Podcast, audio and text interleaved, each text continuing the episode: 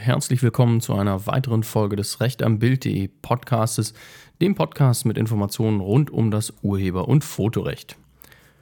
Heute wollen wir uns beschäftigen mit einem Irrglauben, der im Fotorecht noch immer herrscht, den man viel in Foren liest oder auch von äh, in Fragen gestellt bekommt. Ähm, und zwar handelt es sich dabei äh, um Fotos, die von Gruppen gemacht werden, also von Personengruppen.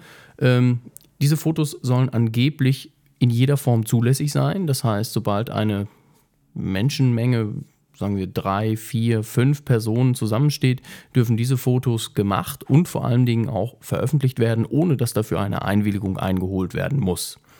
Das ist in dieser äh, Ausführung falsch. Das muss man ganz klar sagen. Es gibt dafür auch keinerlei gesetzliche Grundlage, dass äh, ein solcher Glaube aufrechterhalten werden könnte. Woher kommt dieser Irrglaube? Wir haben in einer anderen Folge des Podcasts schon über das sogenannte Recht am eigenen Bild gesprochen. Und äh, dieses Recht am eigenen Bild besagt ja eben, dass gerade dann, wenn Bilder von Personen veröffentlicht werden sollen, äh, eine Einwilligung vorliegen muss. Diese Einwilligung ist möglicherweise aber auch mal entbehrlich. Und da gibt es verschiedene Ausnahmen, wann eine solche Einwilligung entbehrlich sein könnte. Das ist unter anderem dann der Fall, wenn es sich um Bilder handelt, die eine Versammlung darstellen. So, jetzt ist es aber so, dass nicht grundsätzlich dann, wenn mehrere Personen allein in der Gruppe stehen, schon eine Versammlung im Sinne des Gesetzes vorliegt.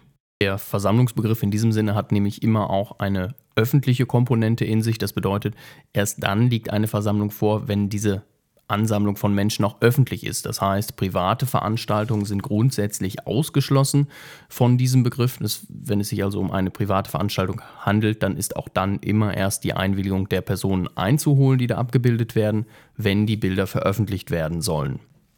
Darüber hinaus ist es noch sehr wichtig, dass es eben darauf ankommt, dass der Vorgang abgebildet wird, das heißt die Versammlung an sich. Es darf nicht darauf ankommen, dass einzelne Individuen abgebildet werden sollen, sondern der Vorgang an sich. So verhält es sich zum Beispiel bei Demonstrationen oder vergleichbaren Aufzügen, so zum Beispiel auch Karnevalsaufzügen. Und äh, dementsprechend, wenn ich eine einzelne Person herauspicke und die ablichte, selbst wenn sie an der Versammlung teilgenommen hat, bedeutet das nicht, dass ich von dieser Person nicht auch eine Einwilligung brauche. Dieser Irrglaube, dem muss man also insofern ein wenig ein Ende bereiten. Das stimmt grundsätzlich nicht, wenn es sich nicht um eine öffentliche Versammlung wie zum Beispiel eine Demonstration oder einen Karnevalsumzug handelt. So viel zu diesem Irrglauben. Wir hoffen damit einige Fragen schon beantwortet haben zu können. Und weitere Informationen zu diesen und anderen Themen gibt es natürlich unter rechtambild.de und sicherlich auch in einer der nächsten Podcast-Folgen.